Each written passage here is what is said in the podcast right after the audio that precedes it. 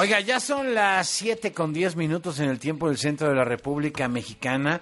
Resulta, y déjeme le cuento que en la Universidad Nacional Autónoma de México se descubrió un nuevo tipo de planta de bejuco. Allá en Oaxaca, una flor que da esta planta color rosa pálido, con un aroma muy similar al que tienen las gardenias, el perfume de gardenias, y que crece en la Sierra Norte justo de ese estado, de Oaxaca, y la planta, ante el hallazgo, recibió el nombre de, el nombre científico de Ruesia magaloniae, en honor ni más ni menos que a su descubridora, la doctora Susana Magallón, directora del Instituto de Biología de la Universidad Nacional Autónoma de México. Doctora, ¿cómo está? Muy buenas tardes. Hola, muy buenas tardes. Es un gusto estar con ustedes. Puro reconocimiento, doctor. Hablamos con usted cada que la premian, que seguido, ¿eh? bueno, muchas gracias. Oiga, ¿qué significa este descubrimiento? Porque de repente cuando me dicen bejuco pienso en las bancas hechas de bejuco, en las mesas hechas de bejuco. Y ahora que vimos la planta, pues no conocíamos a ciencia cierta su origen, su importancia, su familia este, científica, etcétera. Bueno, si me permite platicarle, eh, si Por favor. quisiera nada más eh, hacer eh, algunas aclaraciones. Es que esta planta fue descubierta por eh, colegas del Instituto de Biología, pero yo no tuve, yo no participé en el descubrimiento. Mm. Lo que pasó es que estos colegas que la descubrieron me hicieron el gran honor de darle un nombre eh, por mí. Entonces me siento muy honrada y muy halagada. Ah, mire, o sea, esta- en reconocimiento a su tutela, digámoslo así. Eh, pues sí, por, por mi trabajo, sí. Y Oiga, pues qué- honor, ¿no? que- sí, es un gran honor y me siento muy contenta por este, este honor que me hacen. Y otra cosa que también quisiera mencionar es que eh, afortunadamente seguimos descubriendo especies nuevas. Es decir, el descubrimiento de una especie nueva no es algo muy inusual, sino que nuestro país es tan rico que es bastante frecuente que sigamos descubriendo especies de plantas, de animales y de hongos. Mm. Y lo que tiene de peculiar esta planta que usted menciona es un bejuco. Un bejuco es una manera de decir, es una planta trepadora, como una liana, Ajá. que se sostiene en otros árboles para ir creciendo. Tiene sus raíces en el piso, ¿no? En el suelo, pero va creciendo, se va sosteniendo del tronco de árboles y llega a crecer muchos metros y ya cuando está, digamos, a nivel del dosel de los árboles, entonces eh, produce sus flores. Entonces es por eso que son a veces un poco difíciles de, de notar que están ahí, porque están a nivel del dosel, es decir, pueden estar a 15, 20 metros de altura, donde Mm. pues usualmente no las vemos. Claro. Sí. Oiga, eh, ¿hace cuánto tiempo que es bióloga?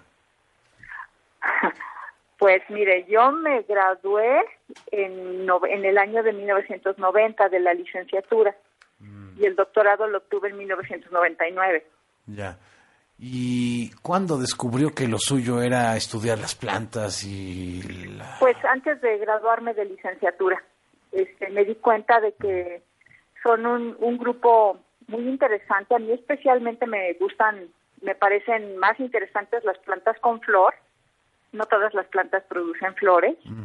Y este grupo me parece muy interesante porque tiene una riqueza de especies muy alta. Por ejemplo, tiene cerca de 350 mil especies en todo el mundo. Y evolutivamente surgió mucho tiempo después que otras plantas con semilla. Entonces me llama mucho la atención entender por qué en un tiempo evolutivo relativamente corto pudieron generar muchísimas especies. Y justo con este tipo de, descu- de descubrimientos, como la ruesia, nos muestra que este número es elevadísimo y también que hay regiones en muchos lugares del mundo, también en nuestro país, que todavía requieren ser investigadas, requieren ser exploradas para conocer los diferentes tipos de especies que ahí habitan, Vaya. de todo tipo, de plantas, de animales, hongos, por supuesto, bacterias, toda la vida. Oiga, doctora, por cierto, ahora que está en el centro del debate este cambio o recambio del agüehuete que no se logró en la glorieta acá en, en la Ciudad de México. Aquí nos había dicho alguna vez que era un error plantar un agüehuete este, por el entorno, la cantidad de agua que necesitaba, etcétera, etcétera. Y ahora van a volver a plantar otro agüehuete. Híjole, sí. Pues sí, como que debemos de pues escuchar a las personas que yo yo no soy este yo no me dedico así como que a las plantas a ver sus necesidades a los fisiólogos de plantas no pero pues sí hay plantas que están adaptadas a diferentes ambientes. Haga haga usted de cuenta que queremos poner un cactus en, en un bosque donde cae nieve. Pues simple y sencillamente esa planta ahí no va a sobrevivir porque ese no es su ambiente ¿Le va a pasar lo mismo al ahuehuete nuevo que plantean poner? Pues, pues no lo sabemos, ¿no? Esperemos que no, esperemos que este segundo ahuehuete que pongan sí tenga oportunidad de sobrevivir, sobre todo que pues, reciba mucho riego eh, porque en la época de lluvia en nuestra ciudad pues cae muchísima agua, ¿no? Pero ahorita en plena primavera y anunciando lo que anunciaron en el gobierno, que vienen tres meses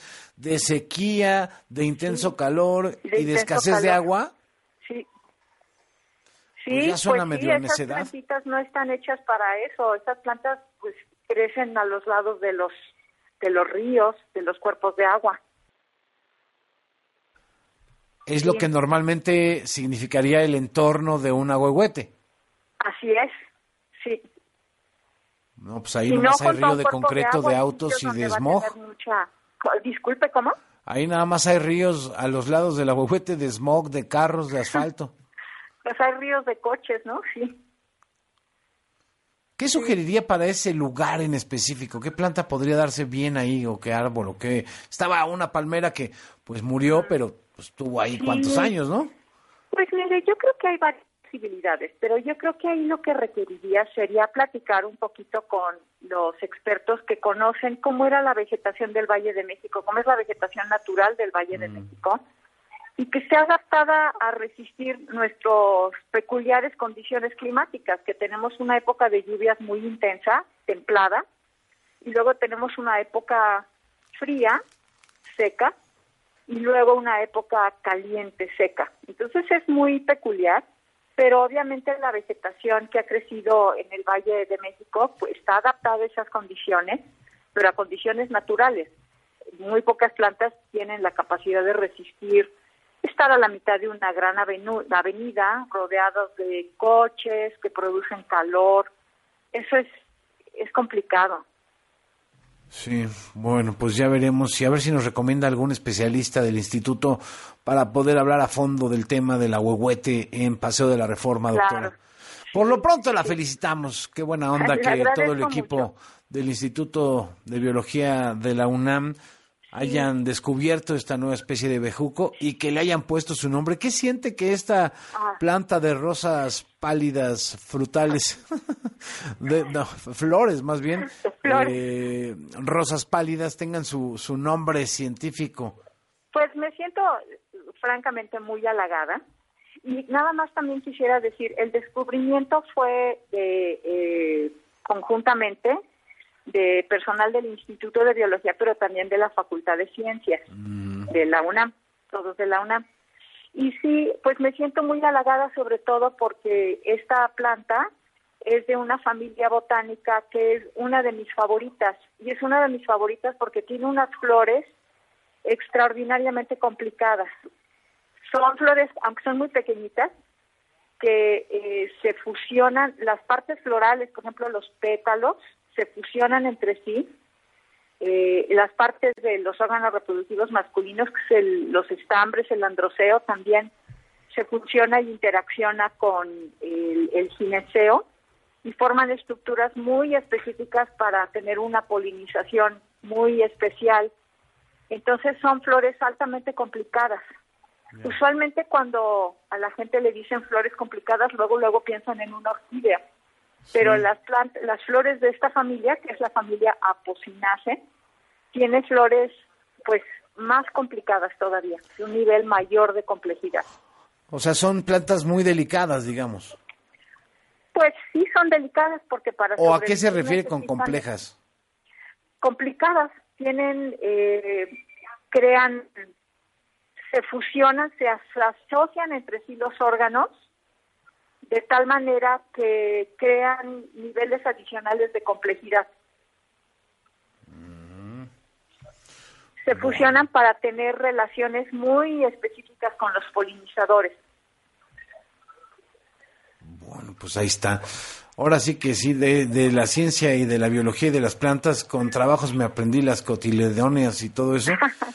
ya, en la secundaria. Sí, no, ya, ya. Eso ya está más actualizado, sí.